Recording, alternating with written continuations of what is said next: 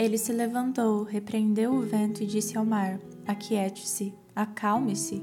O vento se aquietou e fez-se completa bonança.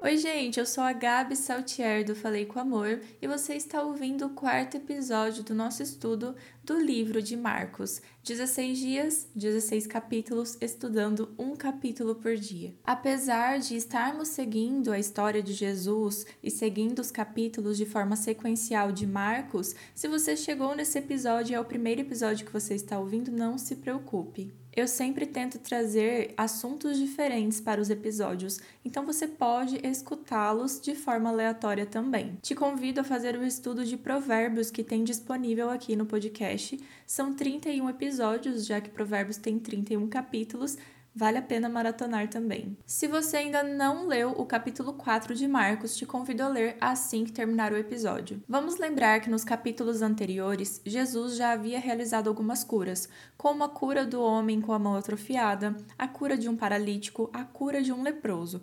Para os discípulos que andavam o tempo todo com Jesus, as curas já não eram mais uma novidade. Eles já haviam percebido que Jesus tinha essa capacidade de curar. Só que um exercício que eu sempre faço é ler o livro pensando que eu sei a história final, eu sei aonde Marcos começa e termina, por mais que eu não tenha estudado Marcos profundamente, eu sei sobre a história de Jesus. Os discípulos não sabiam. Para eles, cada cura era um motivo de espanto sobre a realidade divina que Jesus carregava sobre si. Cada cura, cada milagre que Jesus fazia era um motivo de surpresa sobre quem Jesus realmente era. Só que, já que Jesus já havia feito tantas curas assim, talvez não fosse para eles ficarem tão espantados sobre o poder que Jesus tinha sobre todas as coisas. Jesus já havia comprovado o seu poder sobre doenças, mas agora, no final do capítulo 4, a partir do versículo 35, nós vemos que Jesus também tem autoridade sobre a natureza. Começando no versículo 35, diz: Naquele dia, ao anoitecer, disse ele a seus discípulos: Vamos para o outro lado. Deixando a multidão, eles o levaram no barco, assim como estava. O que eu acho interessante ressaltar é que, deixando a multidão, então, neste momento, conseguimos perceber que agora, onde Jesus andava, uma grande multidão andava atrás. Então, Jesus já começava a atrair a atenção tanto do povo quanto das autoridades locais. É interessante prestarmos atenção nisso porque logo vamos discutir nos próximos capítulos sobre a reforma não somente social que Jesus estava fazendo, mas também política. Então agora eles estavam dentro de um barco e começou um forte vendaval. Inclusive, quero abrir um parênteses aqui. Eu elaborei uma apostila chamada Viver como ele viveu sobre Marcos. Essa apostila tem comentários de todos os trechos, todos os versículos, separados por blocos, né? Como vemos na Bíblia mesmo. Então, tem comentários profundos sobre o estudo que estamos realizando. A apostila tem 26 páginas. Só que as últimas três páginas são pacotes de colagem com ilustrações autorais para fazermos Bible Journaling. Eu estou falando isso porque uma das partes das ilustrações é exatamente desse trecho que estamos falando hoje.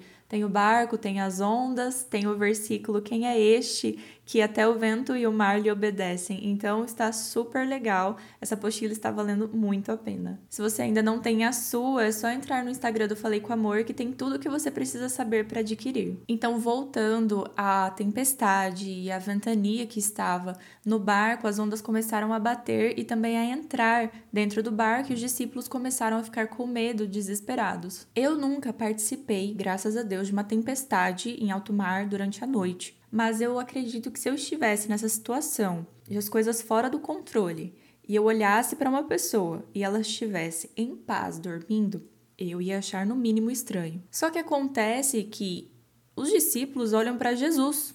Jesus tinha domínio sobre todas as coisas. Jesus até aqui já tinha mostrado que ele era, no mínimo, diferente das outras pessoas.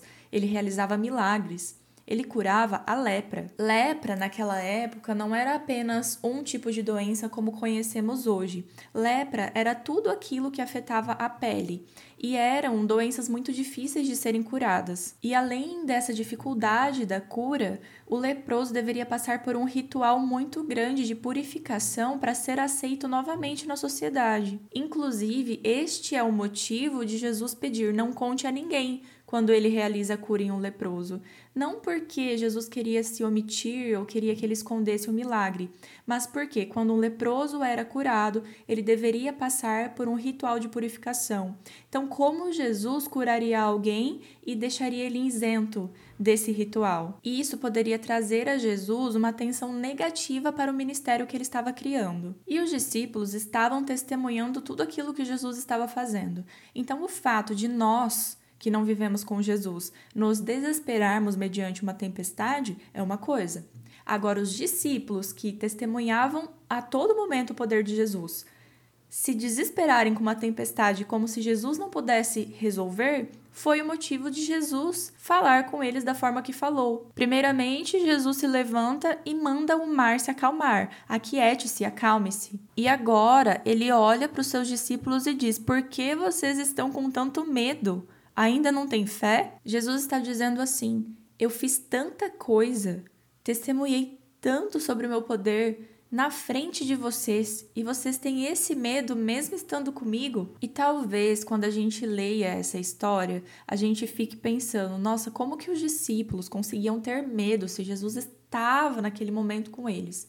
Mas a gente acaba fazendo a mesma coisa. Os discípulos estavam escrevendo essa história, eles não tinham, além do capítulo 4 aqui de Marcos, para ler e ver realmente quem era Jesus, eles estavam descobrindo tudo isso. Mas agora, nós, eu e você, temos de Gênesis ao Apocalipse, nós temos acesso à história da redenção completa e muitas vezes agimos como homens de pouca fé, nós sabemos que Jesus realizou o impossível, Jesus venceu a morte por nós e mesmo assim parece não ser o suficiente. Muitas vezes, quando chegamos com nossas petições durante a oração, nós já chegamos com a receita pronta de como Deus deve fazer isso pra gente.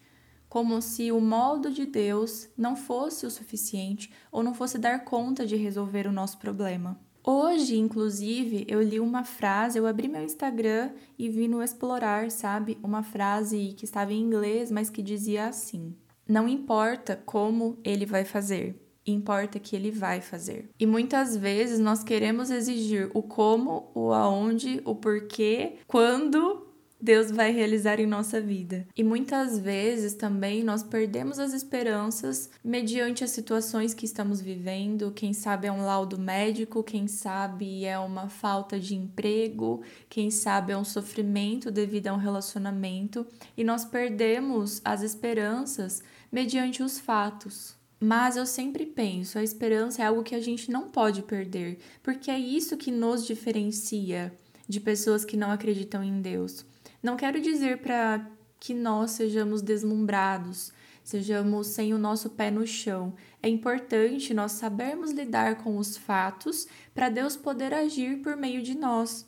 Mas é importante entendermos que quando tudo aponta para dar errado, nós ainda temos a última carta na manga, que na verdade é a nossa primeira carta, que é a confiança em Deus e confiança na soberania de que Ele pode fazer tudo se for o melhor para a nossa vida. E é exatamente isso que temos feito. Eu me incluo nisso também porque durante muito tempo eu me desesperei mediante algumas situações. Eu achava que algumas coisas simplesmente não tinham resoluções e usava Deus como a minha última carta, sendo que na verdade Deus é quem coordena todo o jogo. E aí a gente entende que quando as coisas chegam com um não, já é justamente parte de todo o programa, já é parte do que deve acontecer em minha vida para o projeto final. Isso não me tira as tribulações, não me tira do meio das dificuldades, mas isso me prova que nas dificuldades Deus está comigo. Na história de José, em Gênesis, sempre fala: José foi vendido para o Egito, José foi preso, mas Deus estava com José. Deus estava com José quando? Quando ele estava lá, junto com Faraó, comendo do bom e do melhor? Também Mas quando José foi vendido, quando José foi preso, Deus estava com ele dentro da prisão. Do mesmo jeito que Deus estava com eles, os discípulos, dentro do barco. Quando os discípulos entram no barco, eles não ficaram sem tempestade. A ventania veio, as ondas entraram dentro do barco mas eles se esqueceram de que Jesus estava lá junto com eles. E esse Jesus não muda. O Jesus que acalmou a tempestade com uma palavra é o Jesus que acalma nosso coração, que responde às nossas orações. E nesse meio de espera, de enfrentamento de tribulações, nós podemos ter duas atitudes. Nós podemos nos desesperar, como os discípulos fizeram, ou quem sabe, na situação dos discípulos, poderíamos ir acordar gentilmente a Jesus e falar: Jesus, a tempestade veio, você poderia acalmá-la para mim? Que a gente realmente possa ser do grupo de pessoas que chega até Jesus com nossas causas, pedindo para que ele tome conta de tudo. Ele já venceu a morte, ele já venceu a doença, ele também venceu a tempestade. Nosso problema pode ser grande demais. O problema que você está passando pode ser imenso na sua vida, mas não é não chega aos pés do tamanho do poder de Cristo. Saber disso é o que pode nos acalmar e nos levar a tirar um leve cochilo diante da tempestade. Ore por suas causas essa noite, sabendo que o mesmo Jesus que cochilou em um barco está dentro do seu quarto, cuidando de você. E nessa oração de hoje, peça para que você tenha forças e também fé para viver como ele viveu. Fiquem com Deus e um beijo da Gabi.